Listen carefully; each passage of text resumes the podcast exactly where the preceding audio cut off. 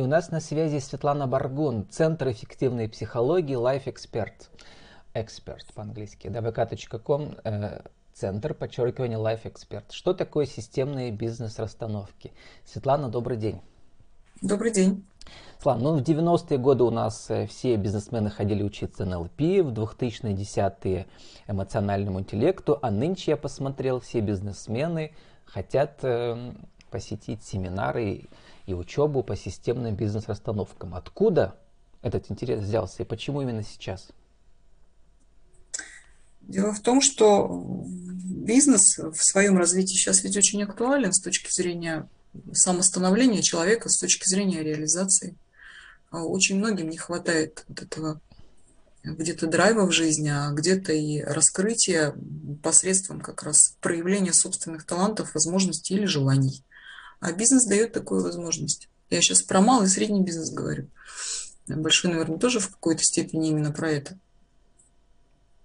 Поэтому интерес, а, может быть, на этом фоне появился, а может быть, на фоне того, что люди стали больше обращать внимание на, на то, что происходит в их жизни с точки зрения приложения их собственных сил к этому процессу. Как они могут этим управлять? Бизнес позволяет управлять управлять не только каким-то процессом рабочим, а управлять, собственно, тем, что называется а, собственными талантами, способностями, качествами, ну, соответственно, конвой жизни.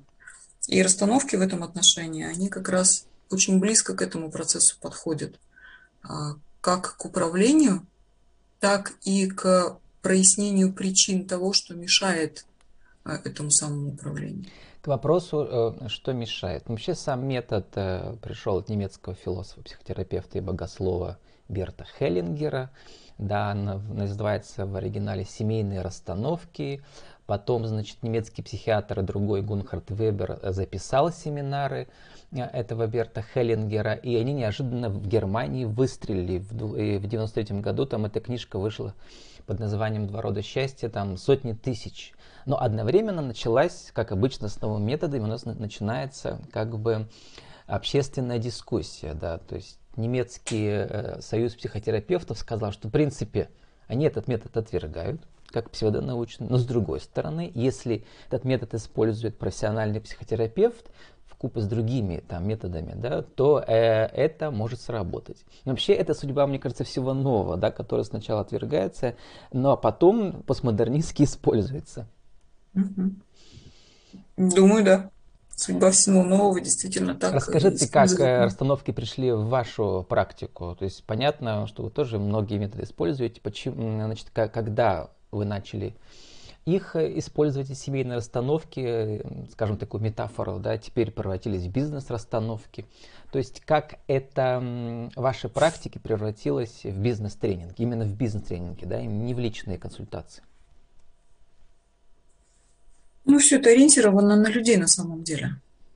То есть разговор о том, что когда ко мне обращаются э, мои клиенты относительно того, что в их жизни не все благополучно, э, с теми же финансовыми или с финансовыми вопросами, или в работе, или в карьере, разговора просто про решение семейных вопросов, семейных проблем недостаточно. Когда мы выходим на их запрос, ну, собственно, так и начинался этот процесс, э, выясняется, что в основе всех вопросов, связанных с работой, с карьерой, с собственным продвижением реализации, лежит семейная система, то есть нарушение именно в этой области. Да это, в общем-то, и не секрет никакой, ведь в психологии это известно, что э, сценарное поведение, э, программное, протокольное такое внутреннее поведение, оно, как правило, продиктовано воспитанием. Это во-первых. Ну, в социальной психологии это хорошо известно.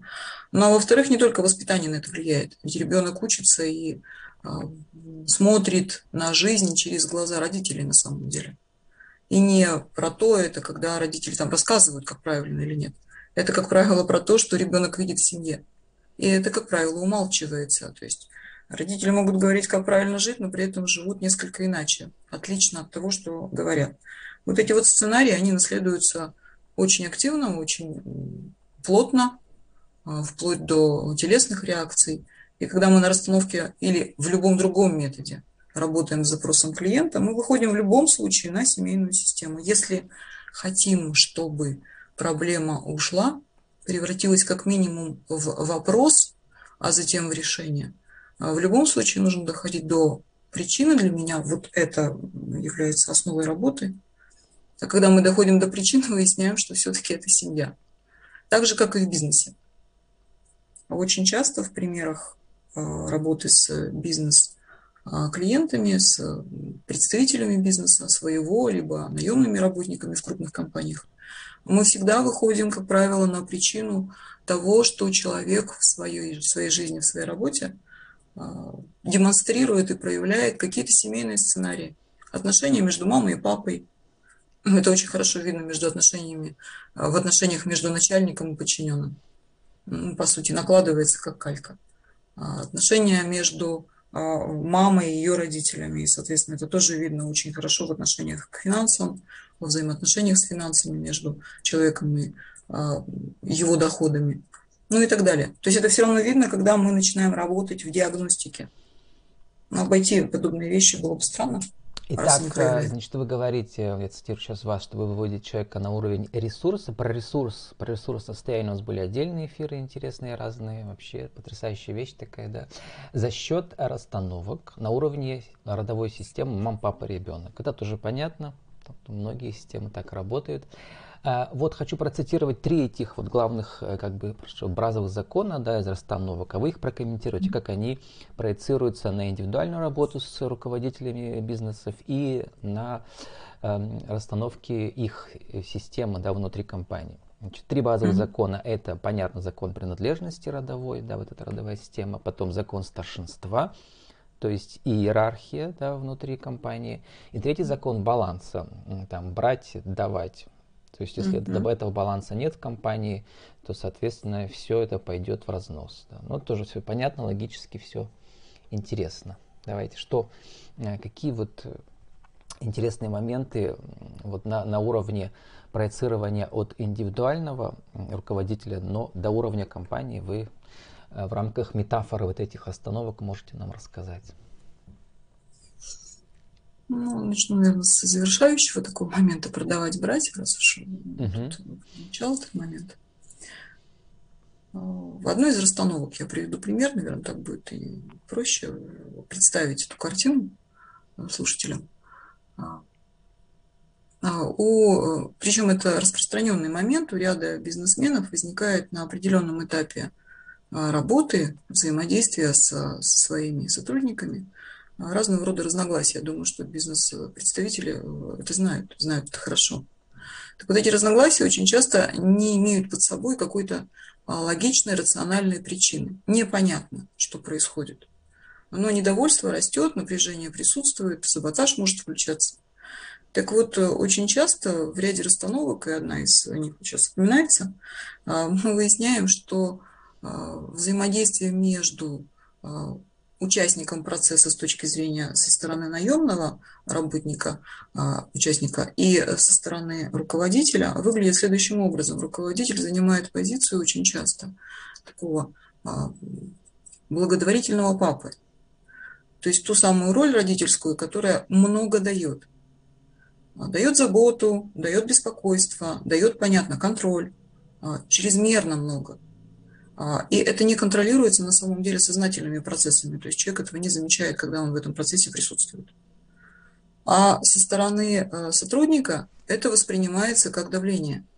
Причем воспринимается это тоже несознательно. А, человеком, как правило, как правило, э, человеку, как правило, сложно оценить вообще, что это. Потому что, в принципе, внешние отношения могут быть очень добрыми, очень а, тесными и крайне доброжелательными. Патриархальными, я бы сказал, да. Да, да, в, это такая позиция. Русской патриархальной культуры. Глава ну, семьи, знаю, глава компании, а все остальные подчиняются или уходят. В том-то и дело, что это не совсем русская тема. Вот если мы будем, конечно, национальные вопросы здесь разбирать, там тоже есть очень много интересного с точки зрения системы. Это присутствует в ряде зарубежных компаний очень ну, активно. Давайте возьмем другую метафору. Родовая, она абсолютно все это описывает. Родовая, да. да. Соглашусь, да, родовая, да, абсолютно точно. И это нарушение как закона давать брать, так закона иерархии. А в данном случае, ведь э, рано или поздно этот айсберг переворачивается.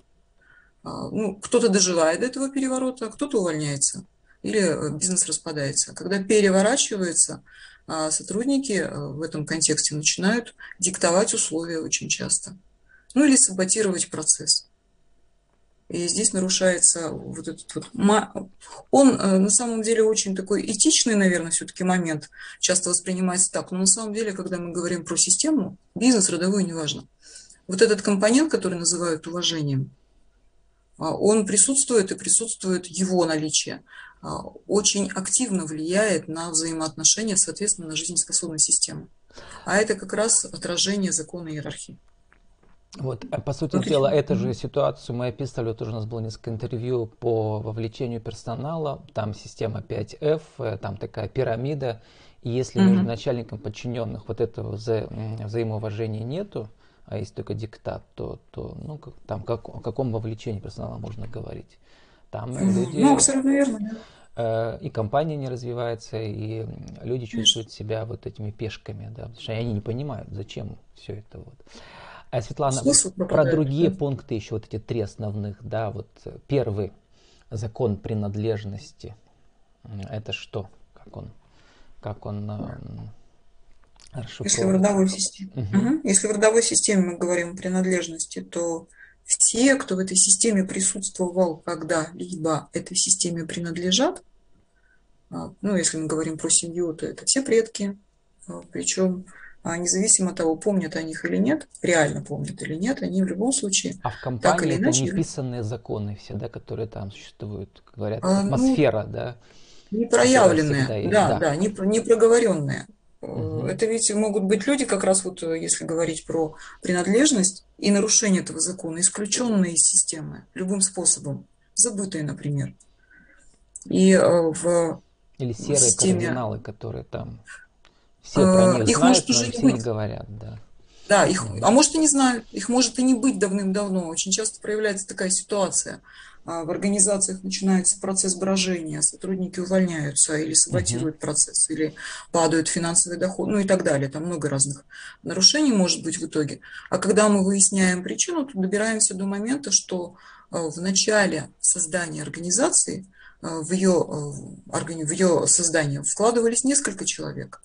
А, но в итоге в силу разных процессов а, некоторые выпали из этого процесса, разные ситуации бывают, и про них забыли.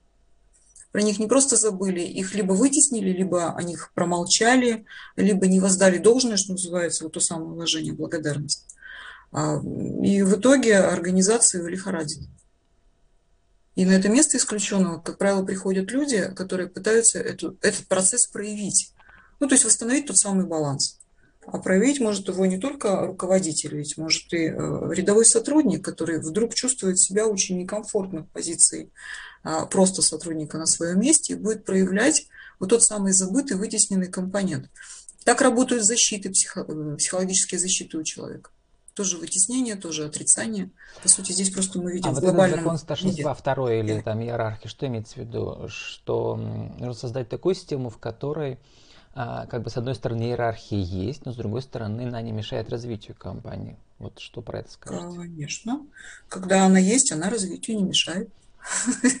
Когда она хорошо простроена и не нарушается, она наоборот способствует развитию. Очень простой такой компонент – это руководитель, а, соответственно, сотрудники. Вот она иерархия, одно из звеньев. А, и если создается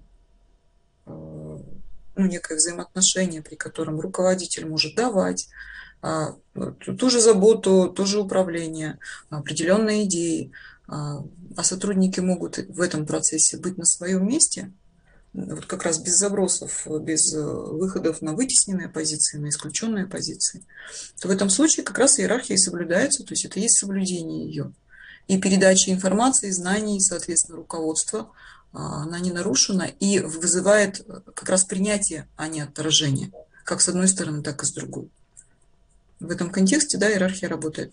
Если мы говорим про а, прям вот э, такой не очень углубленный вариант с точки зрения нарушений там каких-то более глубоких законов, то можно посмотреть на процессы иерархии в виде а, просто выражения благодарности, допустим, тем людям, которые работали раньше, или те, которые раньше в систему пришли, А, ну, то есть они работают много лет, и приходит э, достаточно серьезный специалист, но приходит позже в систему, позже в организацию.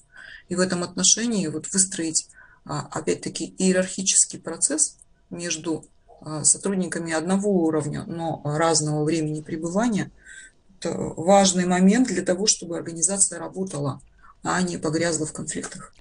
Возвращаясь на индивидуальный уровень, ну, на самом деле, который раз мы говорим уже, э, что вообще порядок или системное развитие компании – это абсолютно буквальная проекция мышления руководителя. Да. Какой руководитель, такая и компания. Какая голова, такая и компания.